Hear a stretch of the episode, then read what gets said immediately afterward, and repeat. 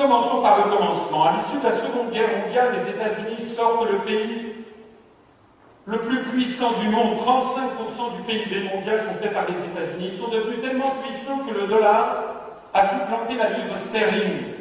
L'ensemble des pays du monde capitaliste tombent d'accord pour reconnaître au dollar ce statut, un statut qui n'a jamais existé dans l'histoire de l'humanité. On reconnaît que le dollar est une monnaie internationale de réserve. Ce sont les accords de Bretton Woods en 1944. Mais il y a une contrepartie. L'un des points essentiels de ces accords, c'était ce que l'on appelait les talons de change or. Il était fait en sorte que 35 dollars valaient une once d'or. Les États-Unis ne pouvaient pas émettre plus de dollars qu'ils ne détenaient d'or dans leur stock à Fort Knox. Mais à partir de 1962 et du coût croissant de leur engagement au Vietnam, ils ont commencé à éditer des dollars des bons du Trésor américain, ce qui revient même, de façon de plus en plus importante. Quitte donc à pouvoir commencer à tout acheter. C'était un début de jackpot.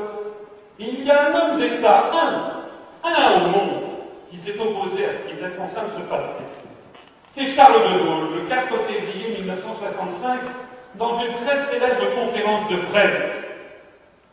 Il était conseillé par Jacques Bref, un de nos plus grands économistes, et qui avait attiré l'attention de Charles de Gaulle sur le fait qu'un pays qui détenait la possibilité d'éditer la monnaie mondiale, s'il se soustrayait à toute contrainte, il pourrait un jour pouvoir, il pourrait tout acheter. Deux ans après que Charles de Gaulle quittait le pouvoir, et moins de dix mois après sa mort, les Américains décidaient de briser les accords de Bretton Woods le 15 août 1971. C'est une des dates les plus importantes, mesdames et messieurs, de l'histoire du XXe siècle. Mais la grande conséquence, c'est celle-ci. C'est que depuis 1971, la situation des États-Unis est exactement comparable à celle d'un particulier qui serait assez fort pour imposer de payer tous ses achats avec échec sans provision et pour interdire aux commerçants de se présenter à sa banque pour encaisser les chèques. Le problème, c'est que lorsque l'on peut potentiellement tout acheter, encore faut-il que tout soit à vendre. Et donc les États-Unis vont profiter de la destruction de l'Union soviétique en 1991 pour pousser leur avantage et inventer une politique qui est la politique de mondialisation inévitable les États-Unis ont aussi cru trouver la pierre philosophale de l'enrichissement sans fin du pouvoir mondial. Parce que c'est ça le grand secret de l'économie mondiale. C'est comme si vous jouiez maintenant au Monopoly avec un joueur, un seul qui, lui, lorsqu'il tombe sur une case qui ne lui appartient pas, il a le droit de cliquer dans la caisse pour vous rembourser. Bien évidemment, il peut faire parfois des mauvaises pioches, mais au bout de 3, 4, 5, 6, 7 tours, il finira de toute façon par triompher. L'enseignement numéro 1 que je vous propose donc ce soir, c'est que la mondialisation actuelle n'est pas une pure théorie économique, comme on voudrait nous dire, que ce n'est pas une politique qui a été imposée par les progrès scientifiques. C'est d'abord une machine de guerre économique mûrement réfléchie et délibérée, inventé par les États-Unis d'Amérique parce qu'ils disposent d'un avantage unique dont personne ne vous parle. Le privilège du dollar qui leur permet virtuellement de tout acheter sans rien payer. Face à la mondialisation, les pays ne sont pas égaux. Nous ne sommes pas les égaux des États-Unis parce que nous ne pouvons pas faire ce qu'ils font. Alors il y a une question bête. Vous savez, ce sont toujours les meilleurs. Les États-Unis ont-ils vraiment utilisé, depuis la mondialisation, le pouvoir de s'endetter sans fin pour tout acheter? Eh bien, la réponse est oui. La réponse est oui, et vous voyez par exemple ici l'évolution de la dette des États-Unis d'Amérique depuis 1970 jusqu'en 2003. Et comme vous le voyez, c'est une évolution exponentielle. En 2003, l'ensemble de la machine américaine a une dette de 38 850 milliards de dollars. Les ménages américains n'ont plus aucune épargne. Selon certaines statistiques, ils sont même en, en moyenne endettés. Ils n'ont même pas 0% d'épargne. Quand on compare par exemple la situation au Japon avec la France ou avec l'Allemagne, vous vous rendez compte déjà de quelque chose sur quoi je vais revenir. C'est que les Français, certes, nous avons une dette publique, mais les ménages français ont en moyenne un très bon taux d'épargne, ce qui n'est pas le cas aux États-Unis. Troisièmement, qu'est-ce qu'on a découvert avec la mondialisation Bien, on a découvert tout simplement l'évidence. C'est que les salaires ne sont pas du tout identiques à travers le monde. C'est sur la foi de ce constat que les Américains ont commencé à délocaliser massivement les industries, évidemment, puisqu'ils ont fait sauter toutes les réglementations aux échanges de capitaux, de marchandises et de services, autant profiter du prix le plus faible, c'est-à-dire d'aller faire tout fabriquer en Chine. La mondialisation consiste donc à mettre en concurrence les main-d'œuvre du monde entier. Et à ce jeu-là, les salariés américains, tout comme les salariés européens, sont forcément perdants. En particulier les gens qui vous disent c'est parce qu'on a trop de charges en France que l'on n'arrive pas à suivre. Mais regardez ce que je vous ai montré, même si on enlevait toutes les charges sociales en France, on serait encore très très très très très cher par rapport aux salaires chinois. Et regardez cette courbe, cette courbe que personne ne vous montrera. C'est la courbe de l'ensemble des crédits de la bulle américaine. Ça va depuis 1915 jusqu'à 2005. L'ensemble des crédits est à 270% du produit intérieur des États-Unis au moment de 1929, grand crack. En 2005, on a dépassé 304%, en doit être actuellement à 320 ou 330%. C'est de ça qu'il s'agit. Et je rappelle à ceux qui ont des inquiétudes qu'en France, l'endettement public et privé, tout compris, est de l'ordre de 1700 milliards d'euros, soit environ 100% du PIB. Nous, nous sommes là. On est là. Nous, prétendument la France en faillite. On est là. Ici. Enseignement donc numéro 2. C'est que le privilège dollar et la mondialisation financière c'est tellement facile qu'ils ont fini par placer les États-Unis en situation de faillite virtuelle. Parce que si je vous donne ce fameux chéquier que vous le tirez des chèques, des chèques, des chèques, les vendeurs sont obligés de vous vendre, mais les vendeurs, ils ne jettent pas les chèques. Ils les mettent de côté. Et donc vous vous apercevrez qu'avec ce fameux chéquier magique que je vous aurais donné, au bout de dix ans, et vous aurez un endettement monstrueux. La seule chose, c'est qu'il ne pourra pas être encaissé. En tout cas, la planète financière est assise sur un volcan. Et on nous dit, nous, que la France est en faillite. L'examen de la situation américaine nous fait mesurer l'extraordinaire désinformation qui veut nous faire croire que la France serait en faillite. Je vous l'ai montré tout à l'heure, nous avons un endettement qui est inférieur au tiers de celui des États-Unis, tout compris. Je parle de l'ensemble des agences économiques. D'ailleurs, si la France était en faillite, pourquoi les grandes agences de cotation financière internationale continuent-elles de noter les créances de la France? Je connais, ceux qui connaissent. Ce sont les meilleures cotations, celles qui sont le plus difficiles à avoir. Beaucoup de pays développés n'ont pas cette cotation. Lorsque la France émet des bons du Trésor, les bons du Trésor s'arrachent aussitôt sur les marchés financiers internationaux. Vous croyez, vous croyez que les financiers, ils s'arracheraient les d'un pays en faillite. Le seul vrai critère pour juger de la situation financière d'un pays, c'est ce que l'on appelle la position extérieure nette. C'est tout ce qu'un pays possède et tout ce que le reste du monde possède chez lui. Et comme vous le voyez, le record mondial, c'est le Japon qui a la position la plus solide financièrement, plus 42% de son PIB, mais la France, elle est à plus 7%. La France, elle est riche, la France, c'est la France de 14, c'est la France de Poincaré. C'est pour ça que nous sommes cotés tricolés. C'est parce qu'aucun des investisseurs internationaux n'a le moindre doute sur le fait que la France est un pays très riche et qui va d'ailleurs, comme je vais vous le montrer, servir, et servir de vache à lait, de vache que l'on va traire. Pourquoi cette désinformation? Eh bien, cette désinformation, elle nous est continuellement formatée dans le cerveau pour une raison extrêmement simple. C'est tout le gouvernement pour nous forcer à vendre notre patrimoine. Et voilà un exemple parmi des centaines. Le fonds d'investissement américain Capital Research Management, qui gère des fonds American Funds, qui gèrent notamment les retraites des salariés californiens, de tous ces gens qui ont 0 ou moins 5% d'épargne, de tous ces gens qui vivent à crédit.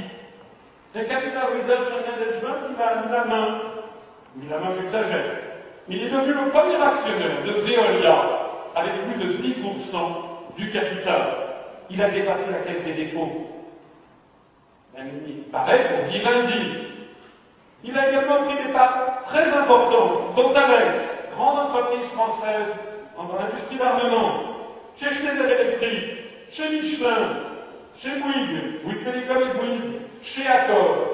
Rien que ce fonds. Rien que ce fonds. Et qu'est-ce qu'il demande ensuite des actionnaires Mais il demande à ces entreprises qui ont été achetées, ou du moins dans lesquelles ils sont devenus actionnaires de référence, comme on dit, et il leur demande de dégager de plus en plus de rentabilité.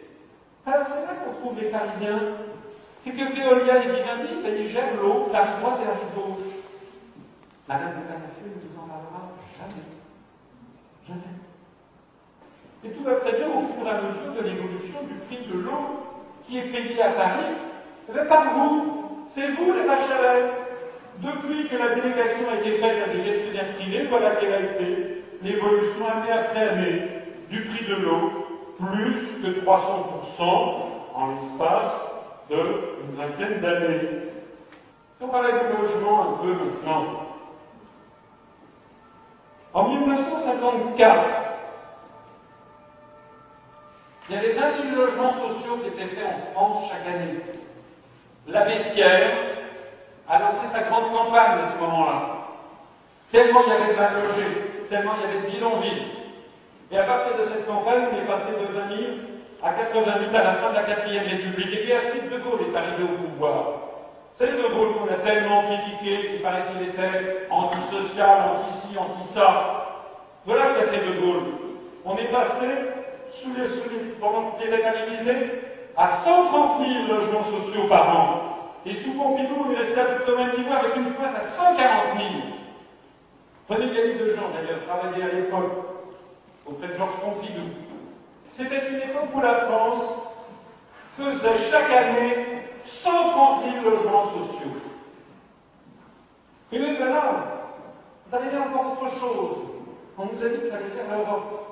Et donc on nous a dit qu'il fallait d'un seul coup coller à la monnaie unique essayer de coller aux marques et faire des restrictions budgétaires tous azimuts. Alors, sous M. Giscard d'Estaing, on est passé de 120 000 à 60 000 logements sociaux. Et puis, c'est pas, pas de gauche, parce que là, le Mitterrand n'a pas rien changé, on a même continué à baisser. Parce que c'était plus décidé par la France. L'enseignement numéro 4, c'est que les grandes décisions prises par la Commission européenne à Bruxelles ou par la Banque centrale européenne à Francfort vous paraissent lointaines, techniques, compliquées, et de toute façon personne ne vous en parle. C'est pourtant ces décisions prises pour la 99% d'entre elles à l'insu du peuple français qui expliquent les évolutions de la vie quotidienne auxquelles vous êtes confrontés. Par exemple, à comparer le prix de l'eau, la cherté de la vie, le coût des loyers, moi, me je ne trouve rien de plus poignant que de voir des électeurs venir me voir en me disant qu'est-ce que vous allez faire pour la cherté de la vie Qu'est-ce que vous voulez que je leur réponde? Il faut leur expliquer ça. Je reviens sur ce tableau que je vous ai montré. Vous savez, c'est l'effondrement de la balance des paiements courants américaine. Et je vous l'ai dit, mais je y reviens.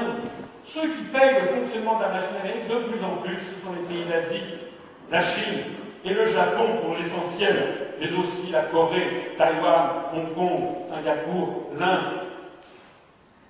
Alors regardez ce tableau, il est absolument saisissant. Ce sont l'évolution des avoirs en dollars des banques centrales, c'est la contrepartie. Les Chinois, ils achètent des bons du trésor américain pour soutenir le dollar. Donc ils voient leurs caisses augmenter continuellement. Ça, ce sont des créances sur les États-Unis. Et regardez l'évolution depuis 1998. En neuf ans, regardez ce qui s'est passé. La Chine est devenue désormais la première puissance financière au monde.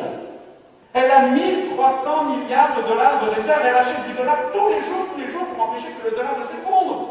On voit donc les Chinois, mais aussi les Indiens, les États émergents d'Asie, qui, à force d'encaisser du dollar, du dollar et à faire tourner à plein régime leur industrie pour alimenter le marché intérieur américain, bien commence à racheter le chinois Lenovo, qui a racheté IBM PC, le chinois TCL, qui a racheté le français Thomson, puis qui a racheté le français Alcatel Telecom, le chinois Minmetals, qui a acheté le canadien Noranda mines, le chinois Chinson Wamba, qui a acheté les parfumeries Mariono. J'ai pris des exemples divers et variés, comme vous le voyez.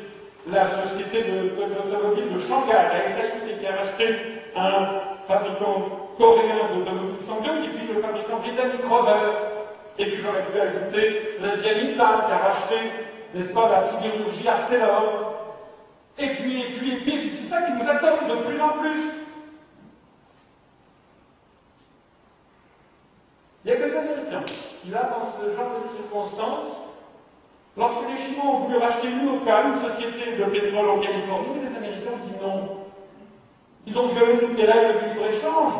Ça les importe peu, c'est pas eux, ça ne les concerne pas. C'est les règles du libre-échange, les règles de l'OMC, c'est bon pour les bobos européens.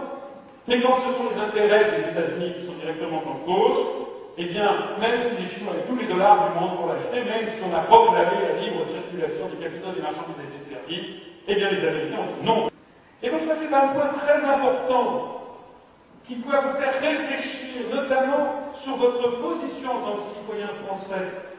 C'est qu'en ce moment, aux États-Unis, on fait se développer une flambée de protectionnisme. Il y a un projet de loi anti-délocalisation déposé en moyenne tous les deux jours au Sénat ou à la Chambre des représentants d'un État fédéré. Oui, les États-Unis, dont on nous rebat les oreilles comme si c'était la vertu même du libre-échange et de la libre entreprise, eh bien, dans l'État d'Indiana, par exemple, lorsqu'il y a un marché public, si c'est une entreprise du Wisconsin ou du Colorado qui soumissionne, forfaitairement, on augmente son offre de 5%.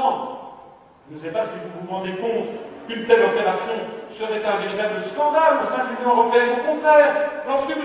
Villepin avait voulu, le 14 septembre 2005, prendre un décret anti-OPA pour essayer de protéger un peu nos intérêts industriels, Mme Kroes, commissaire néerlandaise, dont personne non plus ne vous parle, mais qui a beaucoup plus de pouvoir que tous nos ministres, même que le président de la République.